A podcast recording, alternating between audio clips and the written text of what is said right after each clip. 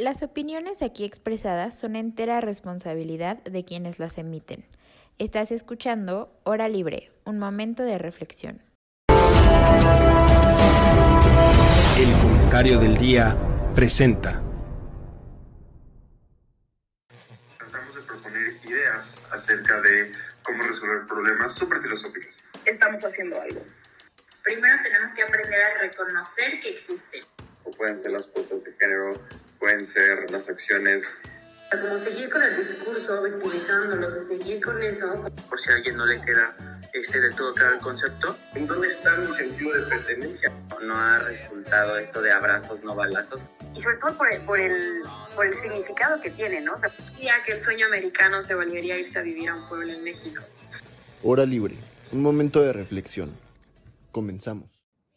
Hola, ¿cómo están todos? Bienvenidos a una nueva emisión de Hora Libre y estamos muy contentos de ya podernos haber juntado. Esta es una nueva mesa y a ver qué tal nos sale. Ya teníamos varios tiempos sin grabar con Ferran y pues a ver qué tal se vuelven a dar estos interesantes debates.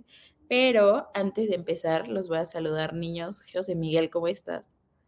Súper bien, aquí iniciando el semestre. Igual muy contento de poder, compartir esta mesa con ustedes, contigo Vero y contigo Ferran, ¿no? Eh, creo que en cuestión del tema que vamos a hablar, está muy interesante como todas las perspectivas que van a poder salir, porque seguramente van a tener fundamentos desde distintas, distintos ejes, entonces creo que va a ser un ejercicio pues bastante eh, importante e interesante y pues esperemos les guste mucho a ustedes, audiencia.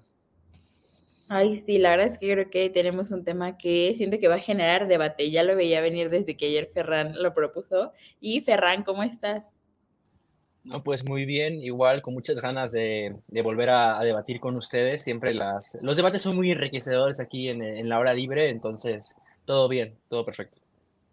Y yo creo que ya ahorita en un ratito se conecta Dari porque tenía problemas con su internet, pero mientras, ¿qué les parece si vamos introduciendo el tema? Hoy queremos hablar sobre las más recientes propuestas del presidente de la eliminación de los OCAS. La verdad es que, o sea, he estado en mi era de no ver noticias porque me trauman, pero ayer que estaba como repasando el tema y demás, por un lado pensé como, no es nada nuevo, no es nada que no nos haya estado este, diciendo el presidente, pero creo que justo al leer las noticias, fíjense que hasta a mí me generó como no saber ahora sí de, qué lado estoy, por así decirlo. Creo que entiendo la propuesta del presidente, pero también obviamente me alarma saber eh, qué organismos autónomos son los que se van a a, eliminar. Pero si quieren, no sé, quién de los dos quiera introducir el tema.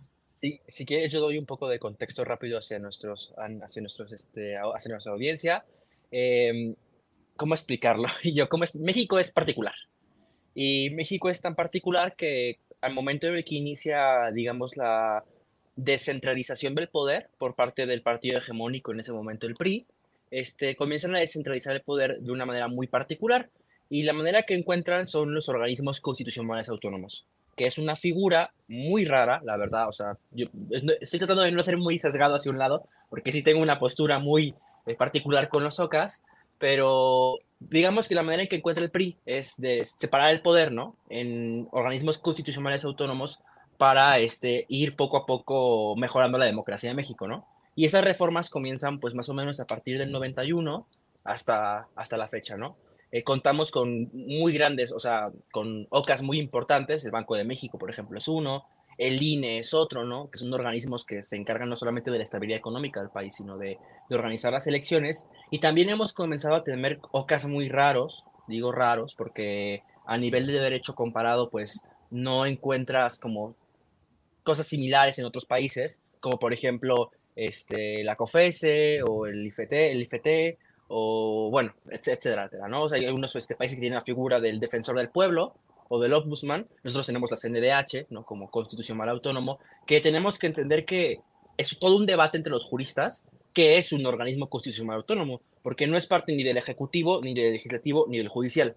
digamos que es un cuarto poder que está ahí, que no es parte de nadie y es autónomo, etcétera, pero pues de autonomía presupuestaria poca, porque al fin y al cabo la, el presupuesto lo decide la Cámara de Diputados, ¿no? Entonces tenemos varios organismos constitucionales autónomos que se crean precisamente con la intención, digamos, de proteger un derecho, o sea, jurídicamente.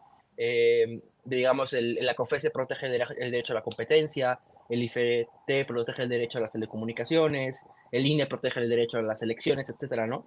Pero que si analizamos otros países, pues nos damos cuenta de que la mayoría de estos este, organismos constitucionales, exceptuando el Banco Central, porque el Banco Central en general a nivel internacional sí es todos autónomos, eh, están integrados dentro de la estructura del Poder Ejecutivo, por ejemplo, en un Ministerio del Consumo o en un Ministerio de Infraestructuras, etcétera, ¿no? Entonces, México tiene estos constitucionales autónomos, que es una figura, insisto, muy rara, que muy pocos países tienen un símil con eso, y bueno, eso es lo que vamos a debatir. El presidente presentó el lunes, en el Día de la Constitución, eh, una serie de 20 reformas. Yo, la verdad, esperaba que fueran a ser 7 y comenzó a decir reforma y reforma y reforma. Y dije, ok, este, van a ser más. Este, y entre esas reformas está la, la, propuesta de eliminar los, los, bueno, una parte muy importante de los constitucionales autónomos, que son el COFESE, que se integraría a la Secretaría de Economía.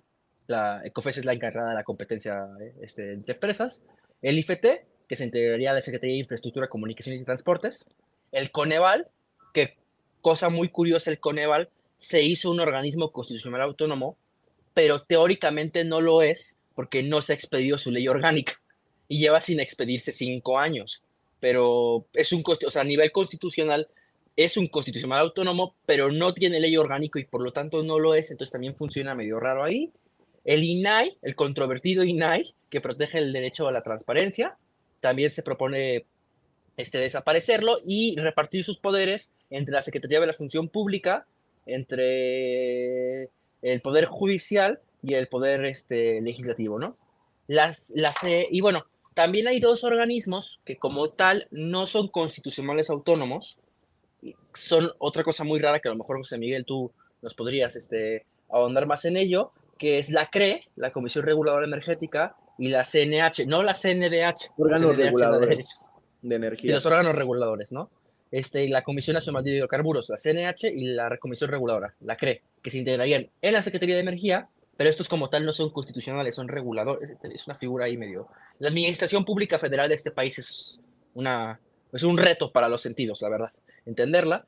Y finalmente el Sistema de Nacional de Mejora Continua para la Educación se integraría en la Secretaría de Educación Pública, ¿no? Básicamente esta es la propuesta del presidente y bueno, ya no... Ahora, ahora comenzamos a emitir los, los juicios de valor, bueno, ya, ya expliqué más o menos cómo. Yo creo que antes de, de, como aterrizar a juicios de valor, me gustaría agregar como algo técnico que chance les puede servir a la audiencia, como para entender un poco esto de lo que hablaba Ferran, un poco de esta reminiscencia histórica de cómo nos vamos al pasado en unos principios del PRI, pues muy, este, centra, se, se, donde se centraliza el poder, ¿no? Y que el, los OCAS, pues nacen como una respuesta de contrapeso, ¿no? De, de, cierta forma, ¿no? Entonces, como lo decían, eh, pues Ferran, de alguna forma los órganos constitucionales sí forman parte de la estructura de Estado, pues el Estado actúa a través de ellos, ¿no? Pero desde el punto de vista jurídico tienen una autonomía, ¿no? Una naturaleza autónoma que está expuesto en la Constitución y que, este, y que pues cuentan con personalidad jurídica, independencia presupuestaria, y también se supone que deben de tener una independencia orgánica, ¿no? Aunque como lo menciona Ferran, hay cosas bien raras dentro de la administración pública que pues la verdad es que son complicadas como de, de terminar aterrizando. Según un académico que se llama Carbonell, distingue como ciertas características que cualquier órgano constitucional debería de tener, ¿no? Uno, primero que nada, tienen que estar pues estipulados directamente en la Constitución, Segundo punto es que estos órganos tienen que mantener una relación de coordinación con los otros órganos eh, de la, del mismo Estado, tienen que contar con autonomía e independencia y tienen que atender ciertas funciones coyunturales, ¿no? Eh, a ver, eh, justo eh, la pregunta sería, pues, ¿de dónde vienen estos OCAS? Un poco nos habla este Ferran, pero en, en, en base y en, en, esencia es que, pues, es, vienen de la teoría de división de poderes, ¿no? Donde pues según esta teoría, ¿qué es lo que representa un Estado? Pues que tenga territorio, población y gobierno, ¿no? Entonces, dentro del gobierno, pues se separan este esquema de pesos y contrapesos de ejecutivo, legislativo y judicial, ¿no?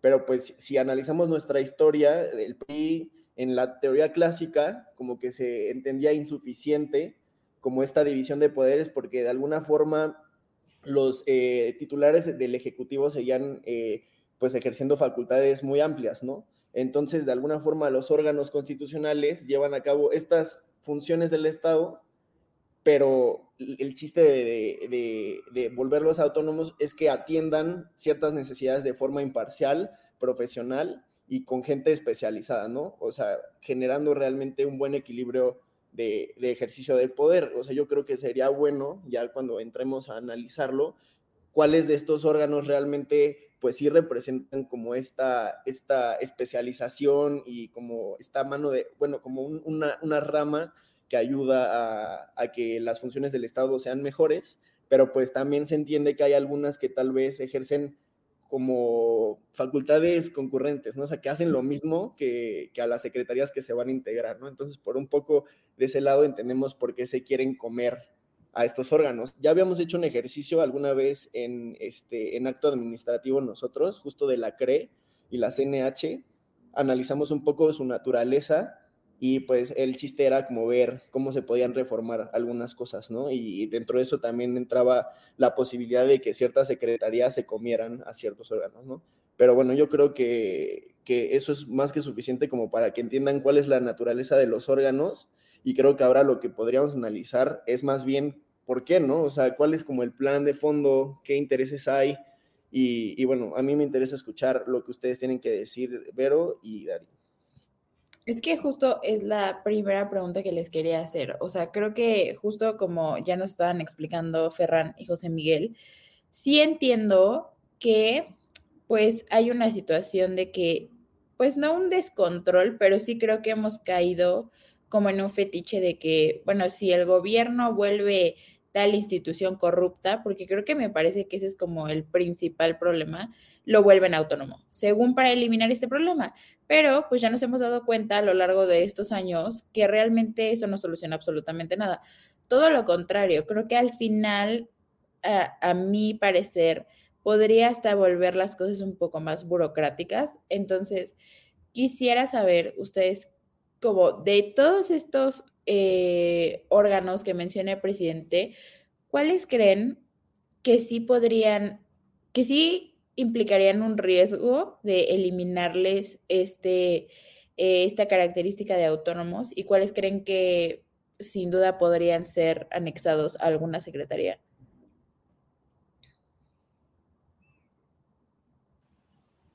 Si gustas, Dari, este, empezar y ya sigo yo para que no este, acabaremos todos los comentarios. Bueno, hola, buenos días. Em, pues yo estaba leyendo ayer como la lista de, de, todas las propuestas que se habían hecho y, y, algo que, o sea, veo que muchas las quiere pasar al, a la Secretaría Ejecutiva, no, la quiere eliminar la Secretaría Ejecutiva del Sistema Nacional de anticorrupción. Em, y esto, o sea, no sé, como que no, la verdad no lo comprendí muy bien. Querer pasar muchos, eh, muchas funciones a secretarías y que dejen de ser eh, autónomos, pero a la vez desaparecer otras secretarías. Entonces, la verdad, yo como que estoy más enfocada en escucharlos a ustedes para comprender mejor este tema porque no me queda muy claro em, como cuál es el endgame, cuál es el, el, propósito más allá de, bueno, pues lo que menciona, ¿no? Reducir el gasto público y, y como garantizar, pues, eh, como que menos corrupción en estos organismos que, que llama elitistas y pues la verdad como que no entiendo muy bien este, esta jugada me confunde un poco. Sí, bueno, justo lo que comienza Dari es, aparte, otra reforma dentro de, la, de, las 20 en las que se propone fusionar, este, crear y, este, y descrear, y abrogar y convertir y fusionar unidades administrativas dentro de la propia Administración Pública Federal. Este, Pero, pero centrándonos en el, en el, tema de los, de los constitucionales autónomos, que bueno, para la orgánica federal, este, hasta donde yo entiendo, no necesita mayoría este, calificada del presidente, nada más necesita mayoría simple. En los constitucionales autónomos, como bien menciona José Miguel, pues son organismos que están elevados este, a la Constitución y por lo tanto se requiere una mayoría de dos terceras partes en Cámara de Diputados y en el Senado para aprobarlos y aparte una mayoría de la mitad de los congresos más uno para que se haga una, una propia reforma, ¿no? Yo personalmente, Vero, contestando tu, tu pregunta, este, nada más dejaría el Banco de México, honestamente. O sea, de todos los constitucionales que, autónomos que tenemos, yo quitaría todos, todos, absolutamente todos. O sea, eh, y yo entiendo que ahora mismo le está dando un ataque al corazón a, los juristas que me están escuchando, porque como tú mencionas, José Miguel, han sido años y años de construcción de, de digamos, de constituciones autónomos, pero también Vero dice algo muy importante, y yo creo que hemos caído en la mala práctica de crear constitucionales autónomos para todo. Ay, veo un problema, voy a crear un constitucional autónomo y con eso se resuelve. Ay, veo otro problema, voy a crear otro constitucional autónomo y con esto se resuelve. Y hay que recordar que los constitucionales autónomos, pues los nombra o el Senado o la Cámara de Diputados. Y que muchos de ellos se encuentran actualmente este, con falta de, integrantes o con controversias muy fuertes dentro de su propia organización por falta de acuerdo. La, la CNDH se encuentra como el Consejo Consultor este, en conflicto con este, Rosario Ibarra, Rosario Piedra, bueno, la este, directora de la CNDH, se, se, me fue el nombre, este, el, bueno, ni hablar de lo de los comisionados del INAI, que, nos, que causó este, un, una controversia gigantesca en el país, porque la, oposición acabó tomando la tribuna, exigiendo los nombramientos, y tuvo que sesionar este, el gobierno, bueno, el oficialismo en, en, otra sede, y que fue lo de que aprobaron eh, también un montón de reformas en el llamado Viernes Negro, este, e, ese tiene otro problema. También faltan de nombrar comisionados en la COFESE. O sea, no estamos como cumpliendo con nuestra chamba, digamos, de nombrar a los integrantes de los, de los constitucionales autónomos y los estamos haciendo muy complicados de funcionar. ¿Por qué? Porque es muy complicado nombrar para cada cosa a una integrante. O sea, y yo insisto, hemos caído en la mala práctica de comenzar a crear constituciones autónomos para cualquier problema que vemos. O sea, yo creo que tendría que estar, honestamente, el Banco de México. Habría que la, la CNDH ponerla como la, la, figura que tienen en el resto de países este, de defensor del pueblo, ¿no? que, que, esté integrado dentro del, Poder Ejecutivo, de, con autonomía, pero integrado dentro del Poder Ejecutivo, exactamente igual a COFES en un Ministerio del Consumo como lo hacen en España, este, el, el IFT integrado en la Secretaría de, de Comunicaciones, Transportes e Infraestructura, eh, todo el sistema este, del educativo también integrado en, la Secretaría de Educación. O sea, yo la verdad no, no he visto un valor agregado tan grande que sobrepase el conflicto que genera político los este, acuerdos para nombrar este, el que ahora estamos de acuerdo con esto, ahora no. La fiscalía, la verdad, también lo dejaría autónomo. Eso, es la fiscal, lo que es la Fiscalía General de la República, el, el Banco de México y el INE, que yo personalmente también tengo un tema como el INE, porque yo le daría todavía más autonomía. O sea, yo lo pondría como otro poder, que es una figura que también hemos visto en otros países. No es muy común, pues, pero no, no, no, no son ejemplos muy buenos porque nada más este, Taiwán y, este, creo que Venezuela tienen un poder este, electoral, pero yo al INE lo elevaría a poder este, para dejarnos de conflictos como el INE, que además la propia constitución le da tanta importancia al INE, ¿no? Que, que dice que si no se logran escoger los comisionados en un acuerdo, se, se insaculan, ¿no? Que fue lo que pasó este, la, última, la última vez de que la presidenta de, del INE, Tadei, salió electa por este, tómbola tal cual, ¿no? Entonces, yo al INE lo elevaría como poder, eh, dejaría el Banco de México, dejaría la Fiscalía, y la verdad es que los demás los integrarían en el, en el Poder Ejecutivo, sí, con una autonomía, sí, con este con algunos este, temas de, de, que tengan pues, más independencia, pero integrados dentro del propio Poder Ejecutivo, a mi parecer. Y yo sé que, insisto, que a los juristas le estaban un ataque al corazón, porque ayer estaba debatiendo esto con unos amigos en la universidad, y en, en Derecho, y todo el mundo se me estaba quedando yo con cara de, ¿este, este loco qué está diciendo? Pero pues es que no le veo, no, o sea, yo sé que es lastimar tantos años, pero no, me, no les veo valor agregado. ¿Sabes qué? Creo que justo... Eh, con lo que acabas de comentar, creo que también me hace pensar, y no sé tú, José Miguel, cómo lo ves, pero creo que hacer esto de volver autónomo cada organismo o cada institución este, que se ve pues eh, sometida al poder eh, que está en cuestión, creo que nos hace pensar que más que buscar seguridad o certeza jurídica, creo que también nos hace cuestionarnos, pues que realmente entonces hay un problema de fondo en la administración pública como tal, porque ¿por qué necesitamos tantos organismos autónomos si se supone que existe una administración central que debería de tener en cuenta y debería de poder eh, manejar eh, todas estas cuestiones? Eh, no sé, José Miguel, ¿tú cómo lo ves?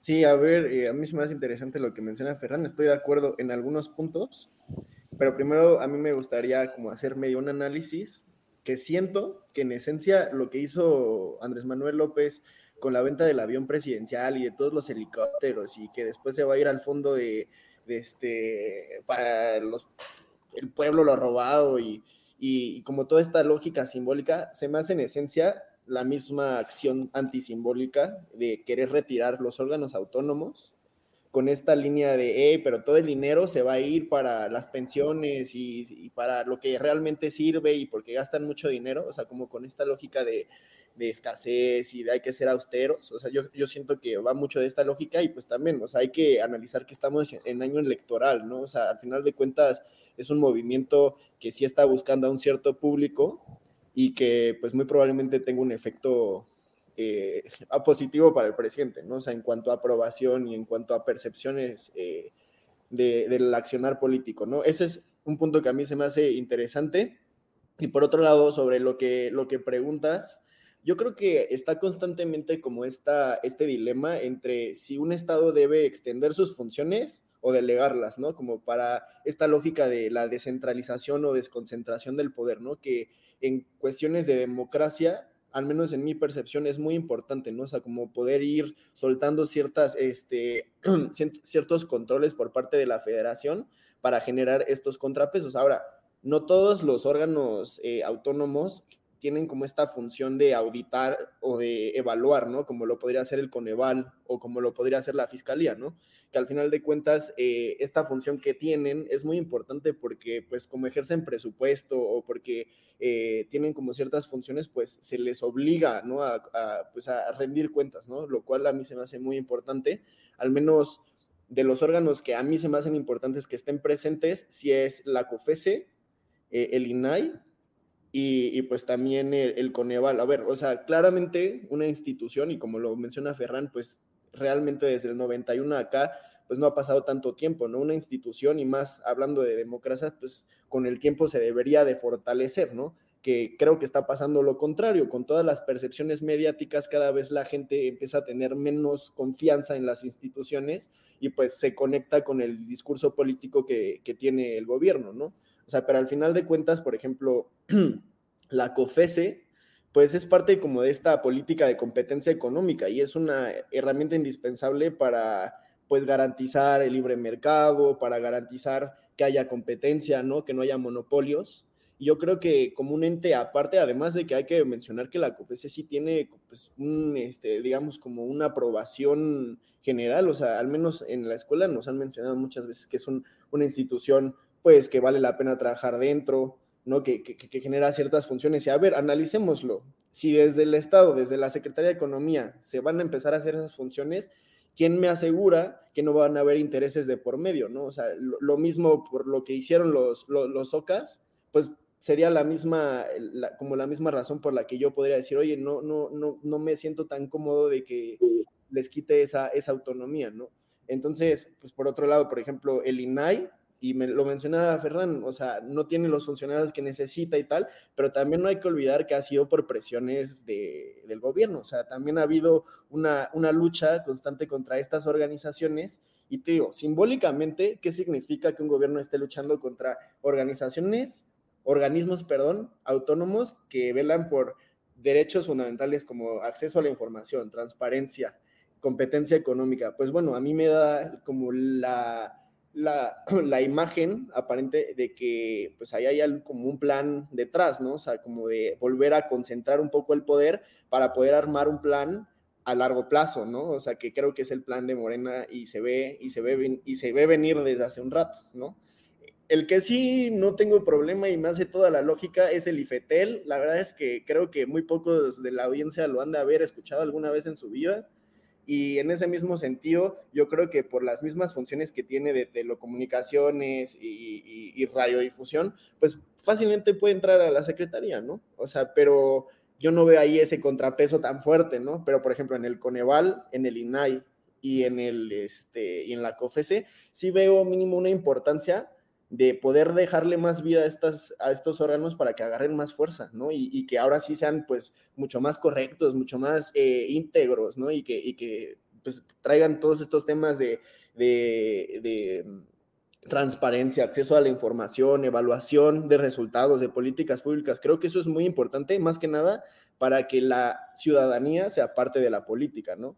Y no solo que desde el poder pues todo se comunique y todo se haga, ¿no? O sea, en, en cuanto a ese aspecto, yo, yo opino esto, pero pues, seguramente ya, ya va a haber disidencia. Yo, yo, yo, yo sí, sí, sí quiero comentar un par de cosas de lo que dice Miguel. Sí se ha hecho mucha especulación de que el presidente presenta estas reformas justo cuando ya está en este el año electoral, a lo que yo pregunto, bueno, entonces el presidente no puede trabajar, o sea, el, el último año de su gobierno no puede trabajar. O sea, constitucionalmente el presidente tiene derecho a presentar todas las leyes que él quiera hasta su último día de mandato. No, no es Entonces, él no tenga derecho. presentar el último día. O sea, además, además, hay que recordar que el presidente, por la, por la reforma que se hizo tan mal en 2014, la, la electoral de Peña Nieto, este, que no, o sea, no es que yo, o sea, no es que yo quiera decir que esas reformas sí son mal, pero es que en serio sí son mal por lo del doble congreso que se tuvo que corregir después. Este, por el tema del doble congreso, Andrés Manuel me parece va a estar un mes, un poco más de un mes,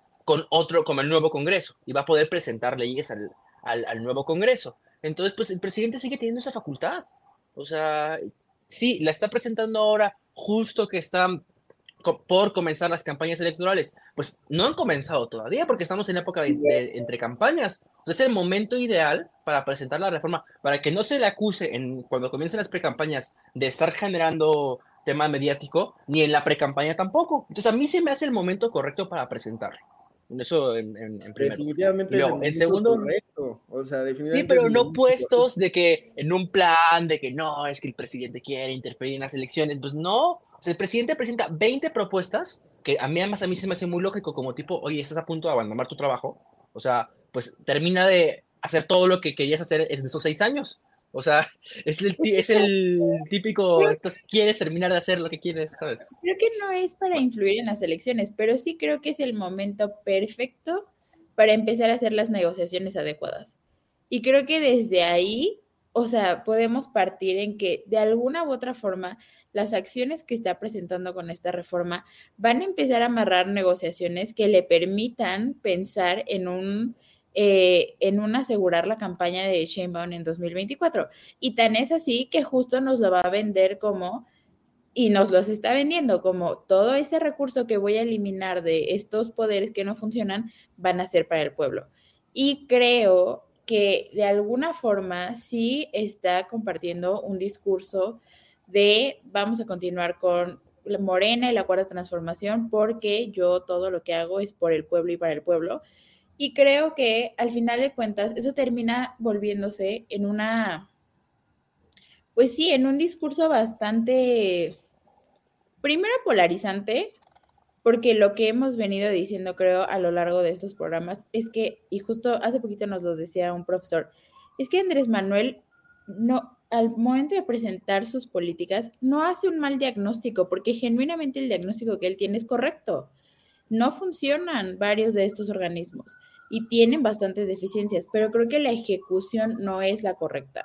Creo que eh, hay varias, ha habido varias decisiones que ha tomado el presidente de eliminar todo lo anterior sin importar o sin siquiera hacer un análisis profundo de qué es lo que debía de continuar y qué es lo que no debe funcionar. Sin duda, creo que hay bastante que corregir en la administración pública y, entendía, porque ahorita ya no lo entiendo, pero entendía a principios de su campaña lo que nos quería expresar con todo lo que está mal en la administración y era claro y se podía notar. Pero creo que en vez de solucionarlo, solo lo ha hecho, pues no quiero decir peor, pero creo que sí ha quedado un poco a deber con todo lo que, con todo lo que él había mencionado antes en su campaña. Y hacer este movimiento en este momento, con el contexto de México no tiene dinero, ya no hay para seguir sustentando los programas sociales del presidente. Y más aparte, su nueva reforma para las pensiones, creo que exprimir a las instituciones por el hecho de sacar dinero, tampoco, ni siquiera tampoco va a ser sostenible para todo lo que planea, para todo lo que planea, o sea, prometer o, regalar en programas sociales no sé ustedes, creo yo que sí hay un trasfondo mmm, algo peligroso, porque está mencionando también instituciones que resultan muy convenientes para intereses personales del presidente. O sea, creo que lo veo con, eh, con la COFESE. Es muy eh, preocupante que quiera eliminar este organismo mientras ahorita su hijo lleva una situación de favores y de y de este hasta estarse haciendo millonario a costa de concesiones que son básicamente eh, directas para él. Me parece también alarmante que ponga en duda eh, el INAI, sabiendo que todos sus proyectos de eh, sus macroproyectos han estado, están clasificados como seguridad pública y por eso no son transparentes. Y creo que de ahí también hay mucho que cuestionar. Y no está cuestionando, por ejemplo, una CNDH, que entiende la figura, justo como la decía Ferran, que existe, que es una figura para defender el pueblo, pero hoy tienen una titular deficiente más no poder, que aparte se ha dedicado a callar, por ejemplo, a las madres buscadoras. Entonces, ¿cómo no vas a cuestionar una institución que es así de, o sea, que se supone que tiene un peso constitucional bastante importante porque va a defender los derechos de, los ciudadanos y al mismo tiempo estás queriendo eliminar una, una, un INAI o una COFESE que de alguna u otra forma sí han venido poniéndole contrapesos, porque para eso existen, a este gobierno. Entonces, no sé ustedes, y no sé, Dari, ¿tú qué opinas? De si podría haber, mmm, pues, o sea, no, como un juego macabro del presidente de saber qué exactamente instituciones está eliminando, como para que también resulten en un beneficio para él.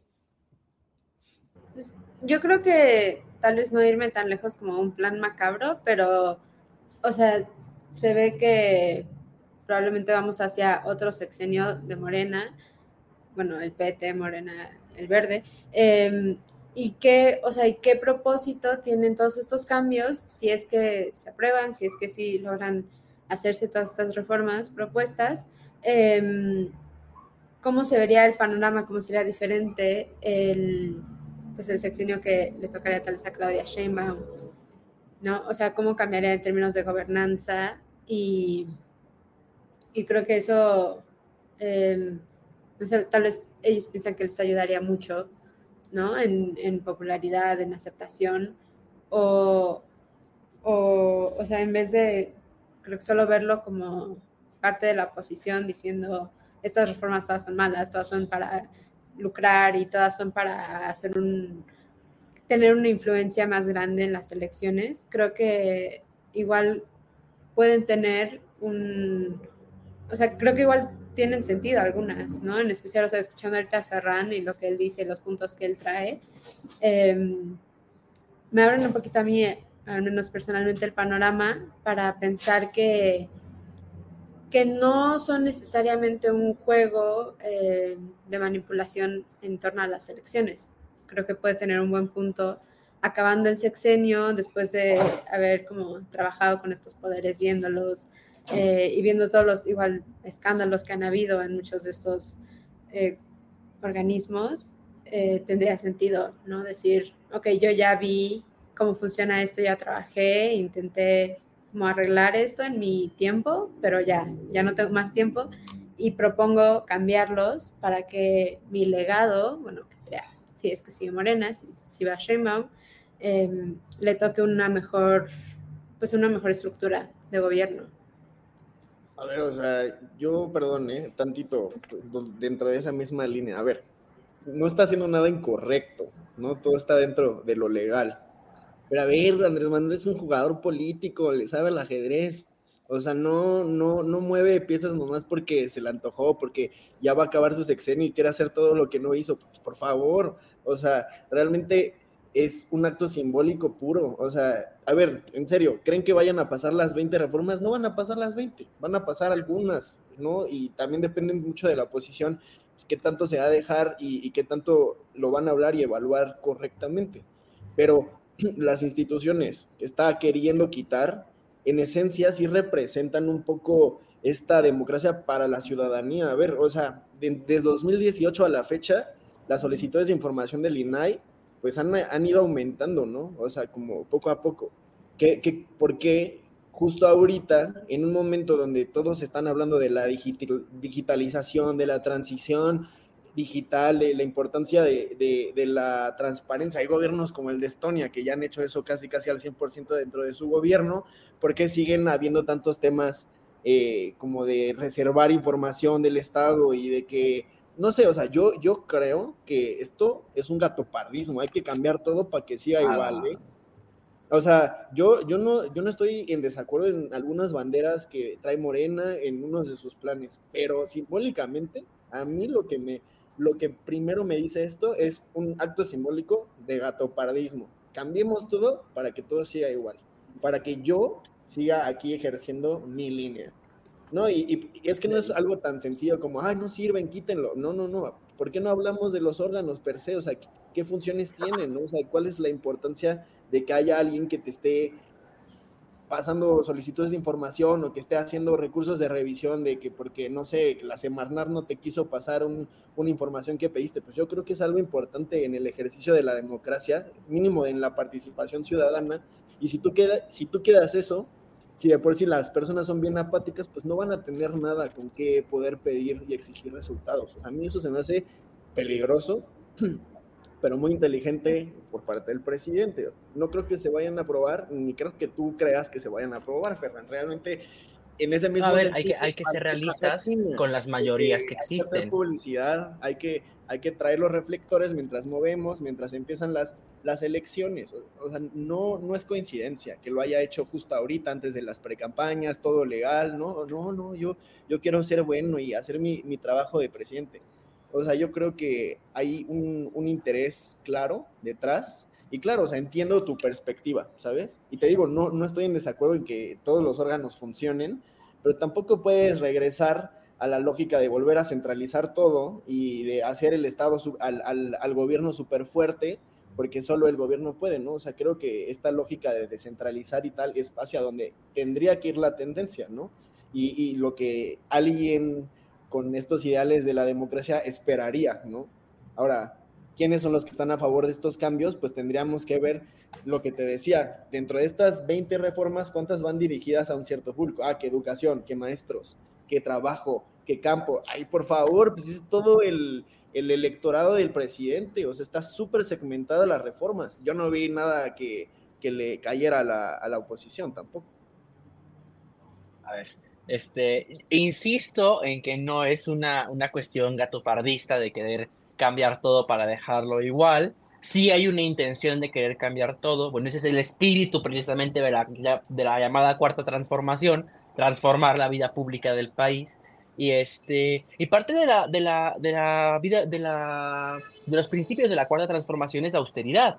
Es este, es ahorrar dinero. Nos estamos gastando 4 mil millones de pesos en organismos constitucionales autónomos y serían, estos podrían estar dedicados a programas sociales en beneficio más directo de la sociedad. Creo que todos estamos de acuerdo que la transparencia es un beneficio, pero cuando puede, cuando y no quiero ponerme en modo mi ley de no tenemos plata, pero cuando tienes que priorizar entre comprar medicamentos o este o tener un instituto de transparencia que bien puede estar integrado en otras funciones como la Secretaría de la Función Pública o como los trabajos que hace la, la, el Poder Legislativo de la Auditoría Superior de la Federación o en el Poder, en el poder Judicial este, y puedes destinar esos fondos que además tienes que pensar que son altos salarios. O sea, no, no, no, no recuerdo cuántos comisionados del INAI son, son o sea, bueno, más bien tendrían que ser, pero todos ellos tienen un sueldo de alto funcionario del Poder Ejecutivo. Digo, sí, tienen un sueldo de alto funcionario que podrían bien estar reducidos y estar integrados dentro de otros organismos ya existentes, porque bueno, a ver, si fuéramos un, eh, estuviéramos en la época de la bonanza petrolera, en la que nos podemos a lo mejor permitir construir este eh, organismos este, tan caros, pero esos generan crecimiento económico. Es que esos generan. Tú y yo hemos tomado esa clase juntos y hemos visto que la inversión en el sector público genera crecimiento económico. El INAI no genera crecimiento económico. No veo crecimiento económico en becas y en asistencialismo directo tampoco. ¿eh? Es que claro que sí, la gente tiene más dinero para gastar, es consumo. yo no soy el más profesional en este problema microeconomía, pero el problema de que están teniendo más dinero sin un crecimiento económico, como bien lo dice José Miguel, porque no hay, o sea, porque e, es un hecho que está estancada la economía mexicana, básicamente desde que entró el presidente a funciones. Creo que el problema, o sea, justo yo pensaría, estaría completamente de acuerdo con que el presidente me dijera, hay que reducir costos porque tal cosa no funciona así, porque tal organismo está generando tanto y tanto dinero. Si lo hubiera traducido en efectivamente inversión para el crecimiento económico que estuviera viendo tasas de crecimiento económico, deja tú que sean, uy, 3% anual, como decía el presidente, pero es que son cero. O sea, y... Pero si, si, estamos creciendo. No, no, el problema de estar creciendo a base de darle dinero a la gente casi que regalado, solamente nos está llevando a las tasas de inflación que tenemos ahorita. Entonces, la lógica del presidente es, te voy a dar tu, te, voy, te vas a poder pensionar con el 100% de tu último sueldo, te voy a dar, eh, a los adultos mayores les voy a estar duplicando eh, el ingreso que, que les da con las, con las, este, con el programa social, a tal persona le voy a dar tanto dinero, tanto dinero, y darles dinero sin una fuente que esté sustentando todo ese dinero, solamente nos está llevando a que el nivel de inflación que tenemos no sirve de nada que los adultos mayores estén ganando el doble o que te vaya a subir a no sé cuánto por ciento el salario mínimo si los precios están subiendo al mismo nivel que me está subiendo el salario.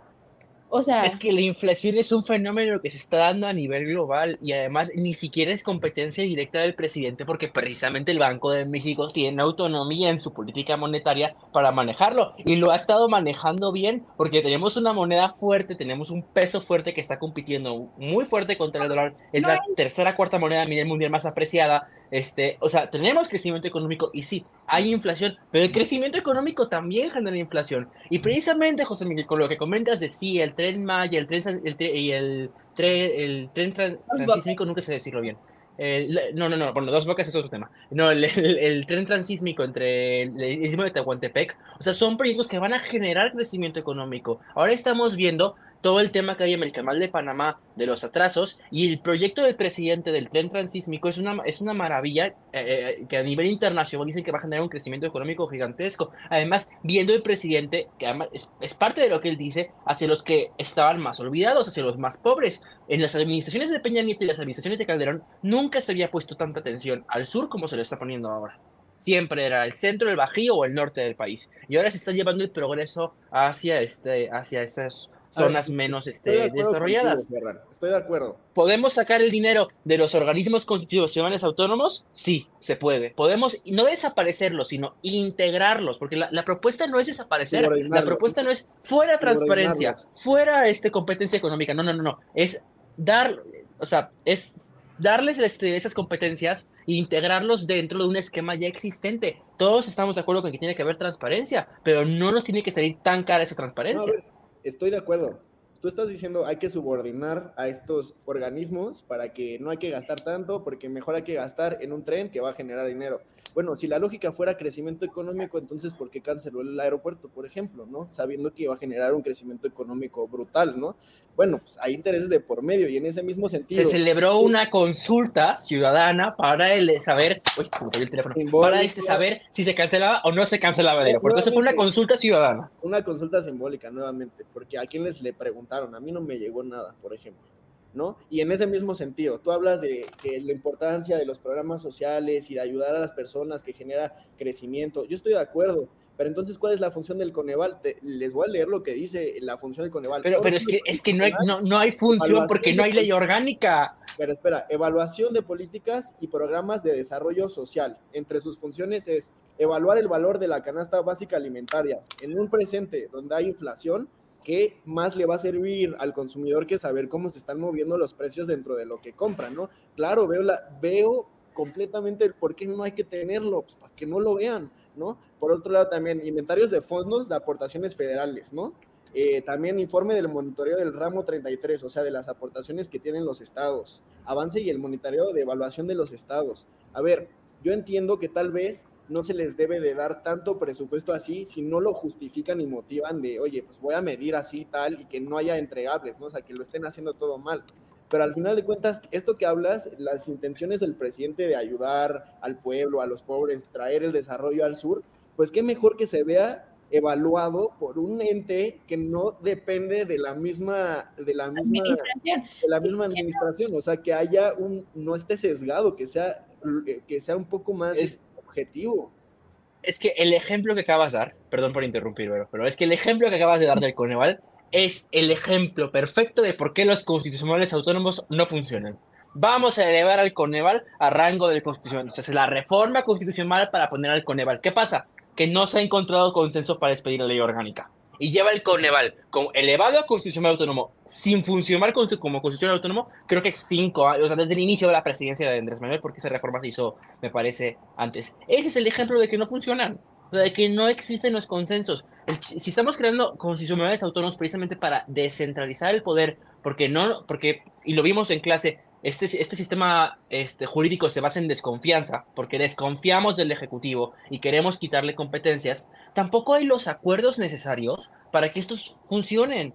Y a ver, es que nos queremos inventar una nueva forma de gobierno cuando hemos pensado 300 años en este tipo de cosas y se llegó a la conclusión de que la mejor manera era un poder ejecutivo, un poder legislativo y un poder judicial. Y nos queremos comenzar a inventar cosas que al final acaban haciendo que el país funcione, ay, acaban haciendo que el país funcione más, más difícil. Si estuviera integrado el INAI dentro de la estructura del Poder Judicial o del Ejecutivo, no hubiera habido problema en el, en el acuerdo de los nombramientos de su este órgano y funcionaría y habría transparencia. Pero como se hizo esta manía de querer elevarlo a constitucional autónomo, bueno, pues ahora ya no hay consensos. Además, consensos que ni siquiera no, no es que sea el oficialismo contra la oposición, no hay consensos, y esto lo ha reconocido el propio coordinador de Morena en, el Senado, no hay consensos dentro de la misma Morena para nombrar a los comisionados del INAI. ¿Cómo, cómo quieres hacerlo si no hay consensos? No hay consenso. No hay consenso, no porque porque digan, ay, no es que esté bien complicada la decisión. Literal, no hay consenso porque no quieren que haya porque es mejor, así como con los comisionados del INAI, es mejor hacerte sordo y que no veas y no, no, como que no funciona y seguir aplazando que no podía sesionar el INAI a que realmente llegues a acuerdos. Y es justo lo que yo pensaba con estas reformas. Lo único que va a hacer el presidente con estas reformas, y ya llego a mi conclusión, eh, creo que solamente, como decía José Miguel, no van a pasar las veintitantas reformas, no, no van a pasar, pero creo que con lo que va, lo que va a lograr con esta reforma solamente es empezar a amarrar negociaciones para eh, darle un mayor poder a Sheinbaum, empezando por este PRI, si me pasas tal cosa, no vas a perder el registro el próximo, las próximas elecciones. Este, el verde, que nada más está buscando quién le da más votos para que igual no desaparezca.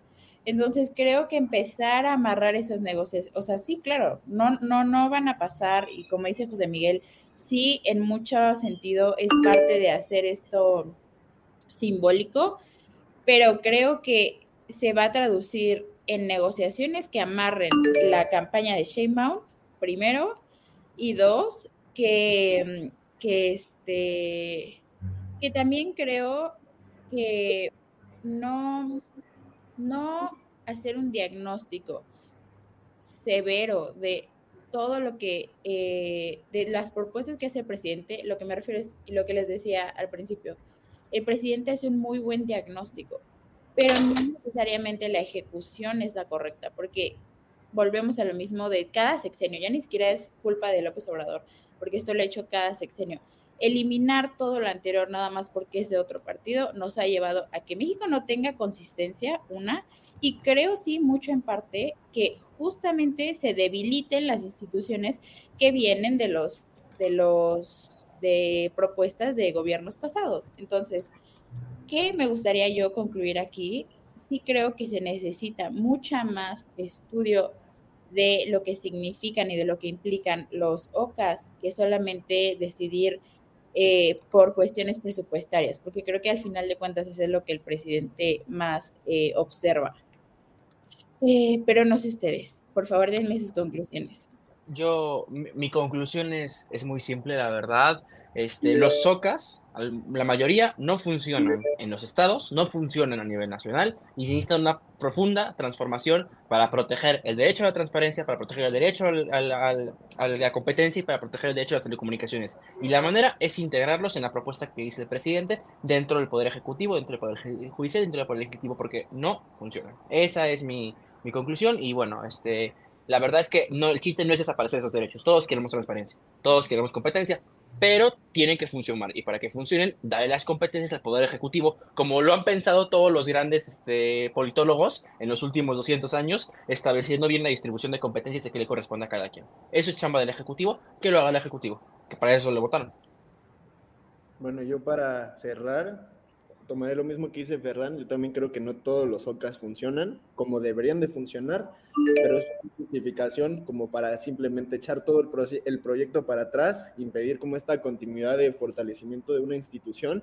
Y como lo mencionaba al principio, si de todas las autonomías la más importante se podría decir, más de que, de que hacer tu propia ley orgánica, que haya una autonomía de una autonomía fiscal, una autonomía económica, una autonomía donde puedas generar proyectos, evaluaciones y tengas como esta, esta independencia de no depender tanto de los intereses de adentro, ¿no? Entonces, un poco con la lógica contraria, ¿no? Se le debería de depositar mucho más, pues mucha más confianza, mucho más recurso para que justo estas funciones que no está haciendo de la manera que debe hacer, las haga mejor, ¿no? En vez de recortar los funcionarios del INE, pues lo fortaleces para que sus funciones se hagan mejor, ¿no? Pero también, o sea, yo creo que mi conclusión sería que pues analicen bien las reformas, porque así como presentamos aquí varias ideas, pues unas pueden hacer mucho sentido tal vez para ustedes, tal vez para mí no, ¿no? Y creo que si algo ha hecho bien el presidente es poner mucho en la mesa temas bien políticos y hacer como que se nos eh, mueva algo por dentro y, que veamos la importancia de, de participar, ¿no? Entonces, en ese mismo sentido, pues sí los invitaría yo a que se aventaran una leidita de las 20 eh, reformas, dos legales y 18 constitucionales, pues mínimo para que, pues no a profundidad, pero mínimo que vean la esencia de, lo que está proponiendo y ustedes hagan su propio análisis, ¿no? Ya nos dirán en los comentarios, pues a favor de quién están o cuál es su opinión, ¿no? Entonces, bueno, me gustaría cerrar con eso a mí. Pues mi conclusión, yo, yo ahorita me llevo mucha tarea, más bien tarea de investigar y de intentar mejor entender, eh, como leer entre las líneas, ¿no? Entender mejor las motivaciones que están por detrás, em, de un lado, del otro, y, y pues sí, yo creo que para poder eh, juzgar los efectos que podrá tener, para poder hacer una buena predicción, primero tendríamos que entender mejor em, las motivaciones o como el propósito que no está dicho explícitamente. Entonces, eso es lo que yo me llevo y lo que escuchas. Ay, perdóname, Dari. Este, estuvo interesantísimo este debate. Ya sabía que nos íbamos a agarrar de las greñas desde ayer que dijo Ferran el tema, pero me encanta. Así estamos más divertidos. Y muchas gracias por esta nueva emisión. La verdad es que estoy muy emocionada de esta nueva mesa. Y no se olviden, por favor, escucharnos en todas las plataformas, Spotify, Amazon Podcast, eh, Apple Podcast, etcétera, etcétera. También estamos en YouTube. Y no se olviden tampoco de escuchar nuestros demás programas, este, Voces Universitarias, El Trago Económico, La Bitácora Internacional y todo lo demás. Eh, muchas gracias por todo. Bye. Oye, oye, ¿te gustó la emisión? Entonces, no te la puedes perder la siguiente semana. Y recuerda que puedes escuchar este y otros programas en nuestra página oficial, comentariodeldia.com y en las plataformas de Spotify, Apple Podcast y Amazon Music. Suscríbete y síguenos de cerca en todas nuestras redes sociales. Olvides darle me gusta.